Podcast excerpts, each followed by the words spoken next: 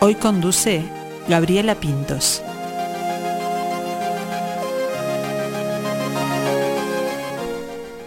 Aunque tiene un largo camino en la escena musical, en variados proyectos, venimos escuchando su música generalmente en, colectivos, con otros compañeros, está debutando, sí, dio el paso y ahora está presentando su primer disco solista.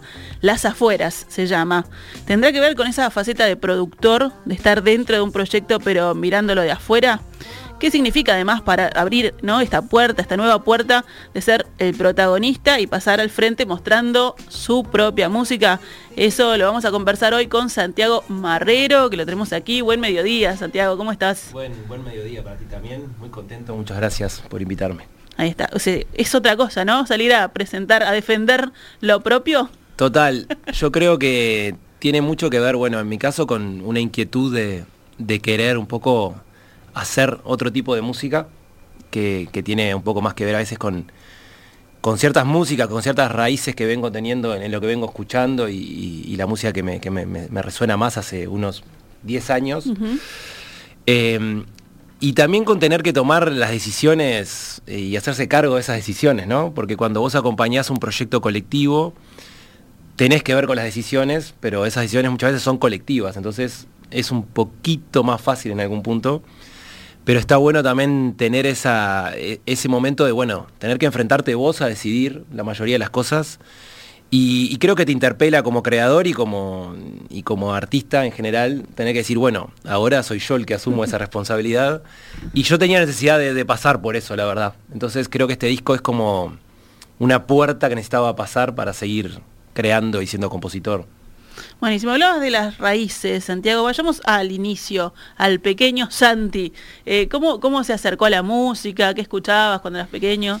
Y bueno, creo que ahí como, como todos y todas tiene que ver un poco lo que pasaba en tu casa, ¿no? Este, yo en mi casa este, pasaba mucho desde Citarrosa eh, hasta Vivaldi. Eh, y después venía toda un poco la, data que tenía más que ver con mi hermana. Yo tengo una hermana bastante más grande que yo que mm, escuchaba Pink Floyd, este, bueno, mi hermana escuchaba de todo, de George Winston, que es un pianista eh, increíble también, que, me acuerdo que me reafectaba de chico, era como que, como esa sensación, viste, cuando empezás a descubrir, ¿qué me pasa con esto? Claro, ¿qué me este, genera? ¿Qué me genera este tema? ¿Por qué me pongo triste o alegre, no?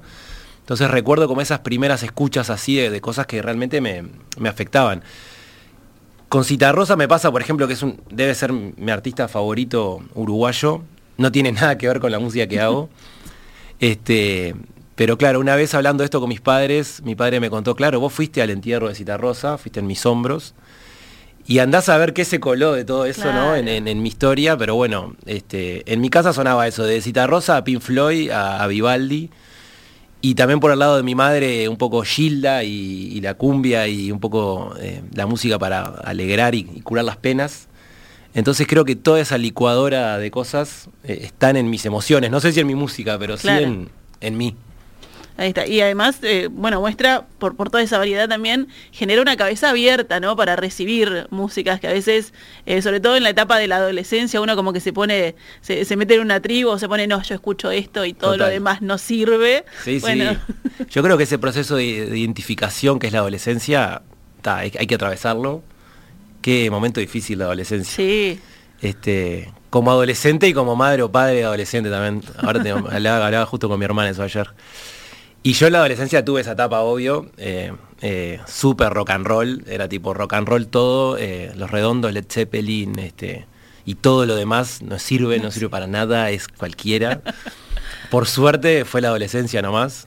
Y, y la verdad que, que, creo que cuando empezás a trabajar más en la música así ampliamente, hay algo que es re importante que es no subestimar, ¿viste? La música. A mí me parece que, que los géneros musicales, todos tienen algo que está interesante y todos nos están hablando de algo. Y creo que hay algo que está bueno que es descubrir qué es el potencial de esas músicas, ¿no? O sea, como yo me acuerdo las primeras veces que empecé a entender la cumbia y a valorar la cumbia, dije, pa, pero qué papanata, cómo me perdí esto tanto tiempo y tiene algo que es increíble, ¿no? Claro. Entonces. El trabajo de las orquestas, o la, uno es, como que a veces. Es impresionante. Se tiende a disminuir por géneros que, que no tienen nada que ver, ¿no? Sí, y también es, eso, creo que a veces son procesos que haces más de adolescente. Hay gente que es fundamentalista toda la vida. Eh, yo creo que por suerte aprendí a disfrutar eh, un espectro amplio de música y creo que eso se refleja después en lo que haces también. Muy bien, Santi. Bueno, eh, ¿te veías trabajando en la música? ¿Te veías siendo músico? ¿Cuándo fue que, que, nace ese, ese interés de decir, bueno, yo quiero estar del otro lado ahora? Pa, la verdad que no, fue como algo medio, no, no, te, no te voy a decir casual porque no, tampoco es casual, pero fue algo que se fue dando de una manera medio una cosa fue llevando a la otra, ¿viste? Yo eh, eh, a los 19 años em, hice la última gira de Sordromo acá en Uruguay como bajista. Eh, fue un momento muy loco porque me tuve que aprender muchas canciones en dos semanas. Yo venía tocando con bandas más en el indie acá, en el under. Y de repente me llamaron para tocar en Sordromo, que para mí era como, bueno, viste, como, no sé, voy a hacer una metáfora futbolística, pero es como si jugaras en un cuadro chico y de repente te llevan a jugar a Nacional o Peñarol, viste. Y, me acuerdo que fue una cosa súper fuerte, ¿viste? Para mí. Y, esa sensación de tocar en un, espectáculo y después cobrar por eso. Y decir, pa, viví todo esto que era increíble, pero además me pagan. O sea, existe esa posibilidad. y creo que hasta que no estuve ahí, no sabía que se podía o, que podía realizarlo.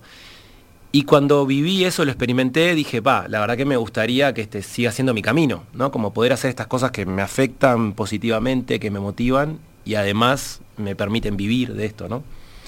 Y ahí empezó, te diría que ahí a los 19 con Sódromo, eh, con Rodri Gómez, que fue como un, así como un, tío para mí en la música, o un hermano mayor, eh, empezó esta carrera de, bueno, intentar vivir de la música, ¿no? Vivir para la música y vivir de la música también.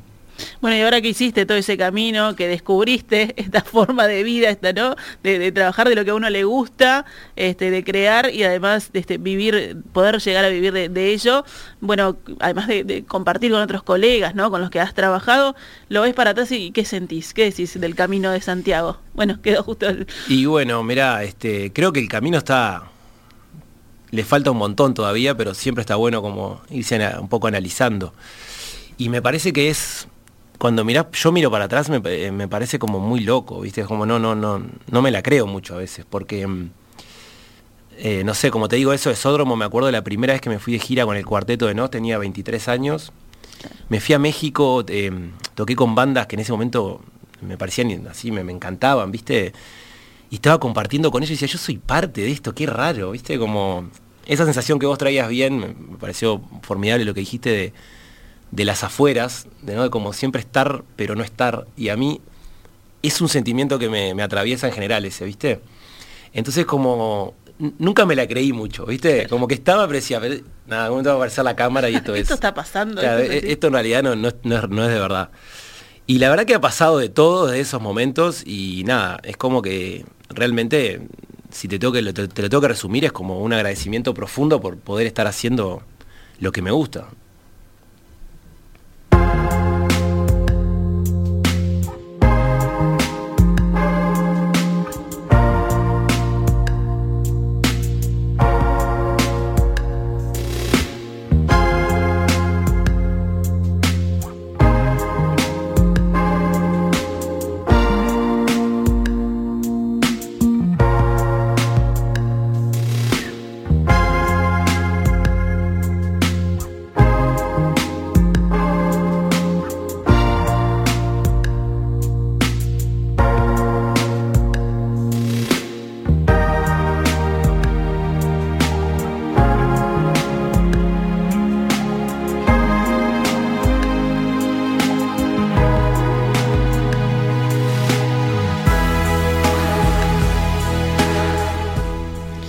Estamos escuchando parte de las afueras de este disco solista de Santiago Marrero.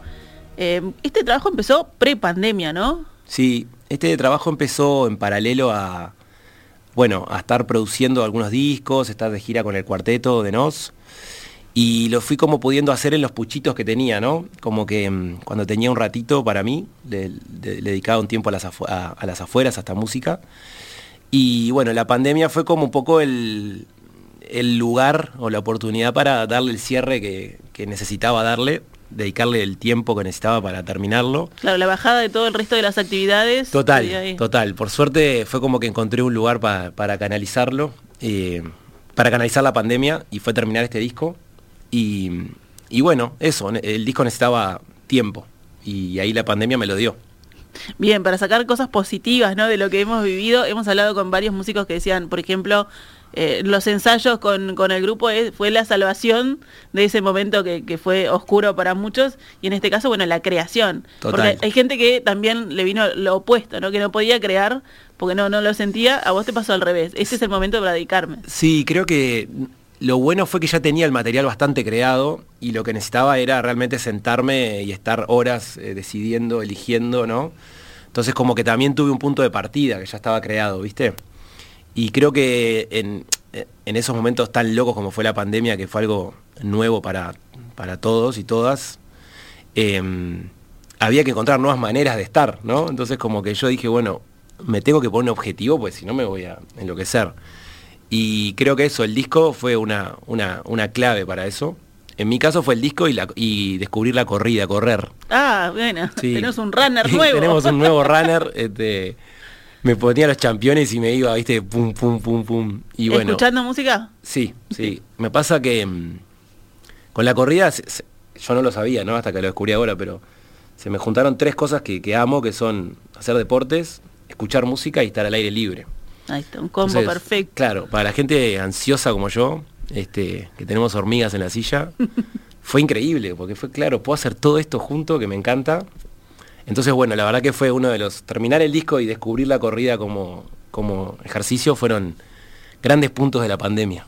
Y ahora lo tenés ahí como disciplina, seguís corriendo. Sí, re, re. Sí, sí, sí, sí. Estoy recopado con la, con la corrida. La verdad que tiene, tiene algo muy loco también que es, es muy de, de una lucha contra tu cabeza, ¿no? Como la cabeza todo el tiempo está diciendo, no puedes más, te cansaste, pará.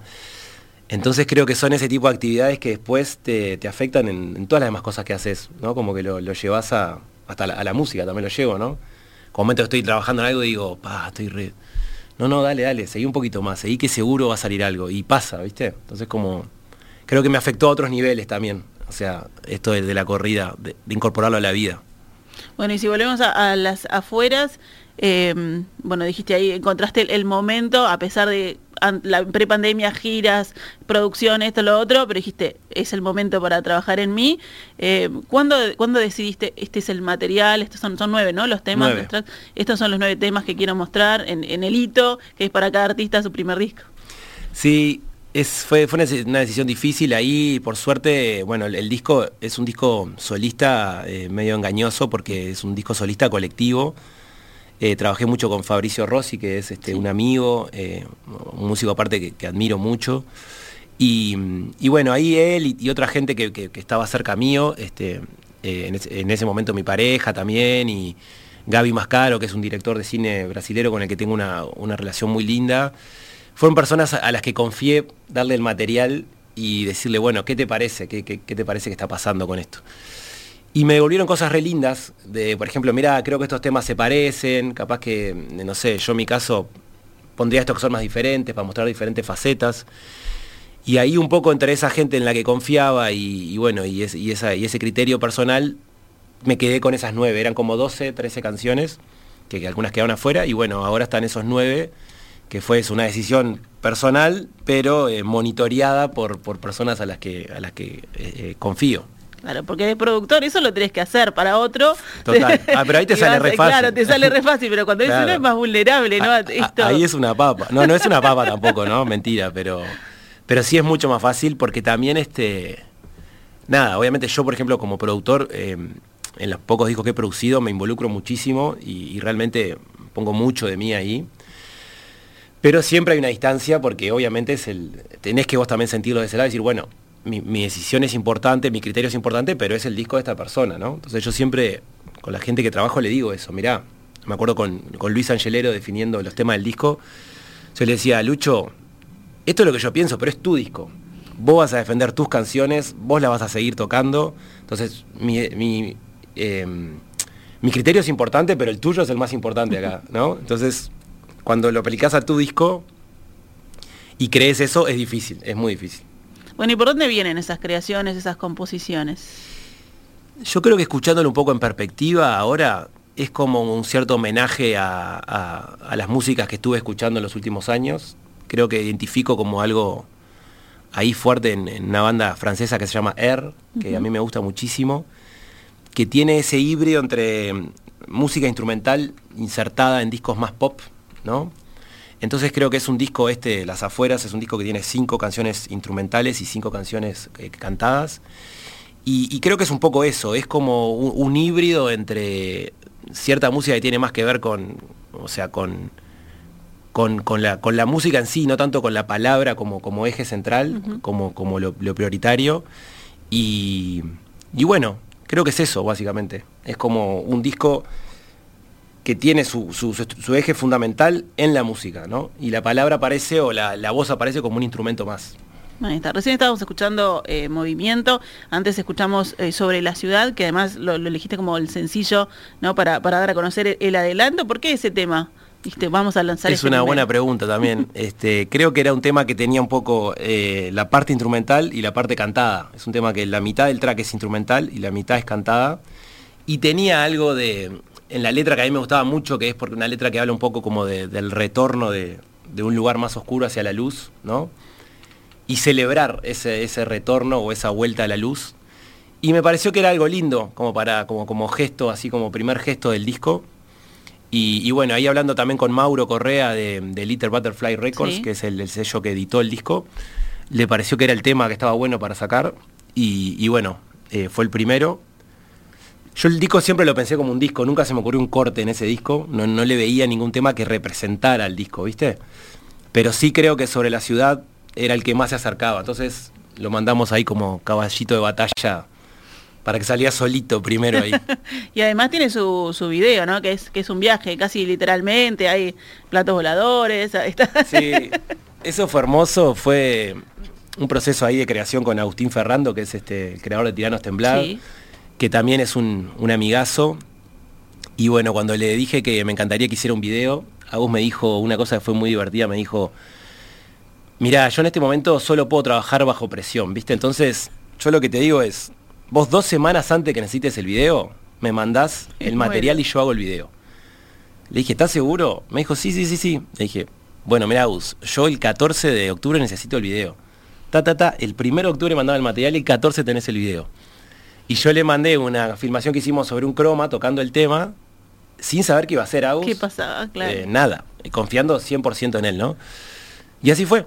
Le mandé ese material y a los 14 días estaba ese video así tal cual como lo ven.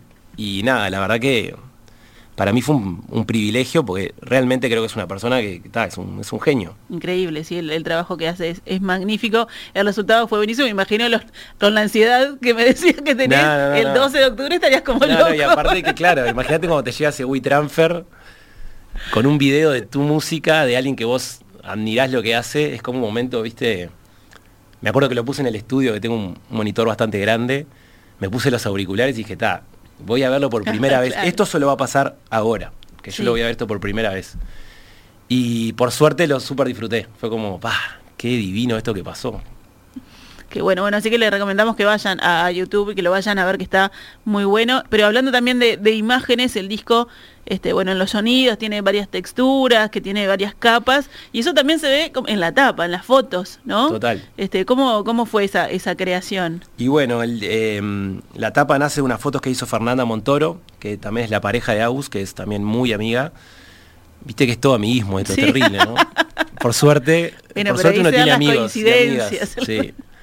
Este, algo, algo habré hecho bien, que hay un, par de personas que me quieren por ahí.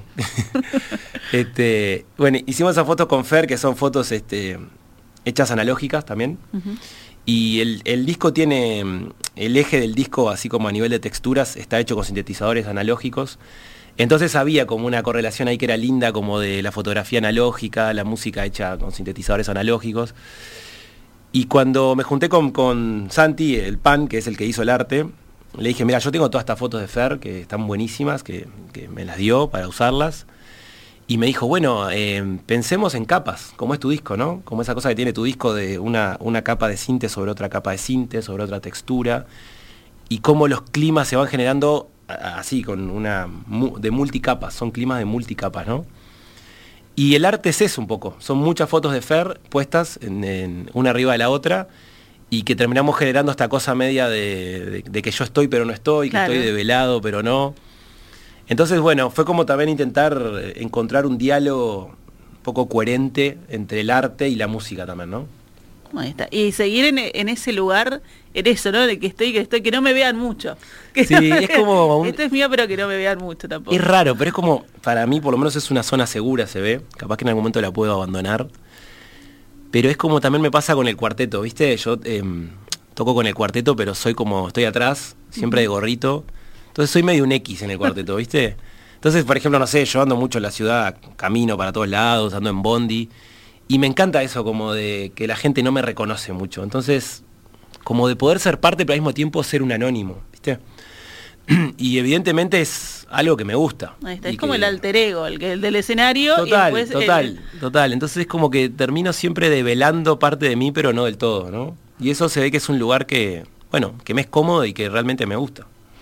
Y otra particularidad que tiene el disco es que no cantas vos tampoco, como decías vos, el, engañoso de las voces. Sí, ahí creo que está, ahí fue por la salud de todos, eso, por el bien de, todas las escuchas. No, no, la verdad que mira, eh, volvemos a lo mismo de hoy, de lo del disco individual colectivo. Eh, cuando empecé a pensar estas canciones eh, y empecé a hacer las letras y las melodías con Fabri, que, que la compuso conmigo, dije, pa, me encantaría que lo cante Nacho Vecino, Victoria Brión, que son amigos de la vuelta, que, me encanta lo que hacen. Y es eso lindo que tiene también Uruguay, que estás a un timbre de alguien, ¿no? Como que, mirá, Nacho, tengo estos temas, me encantaría que los cantes, dale, buenísimo. Entonces también fue un poco eso, como qué lindo poder escuchar tus canciones eh, interpretadas por gente que, te gusta lo que hace, ¿no? Y por eso creo que no estuvo la voz este, ahora, capaz que veremos en futuras Composiciones. Estoy en coros. Los coros están. La voz grave, esa media Barry White, soy yo, que hay en los coros atrás.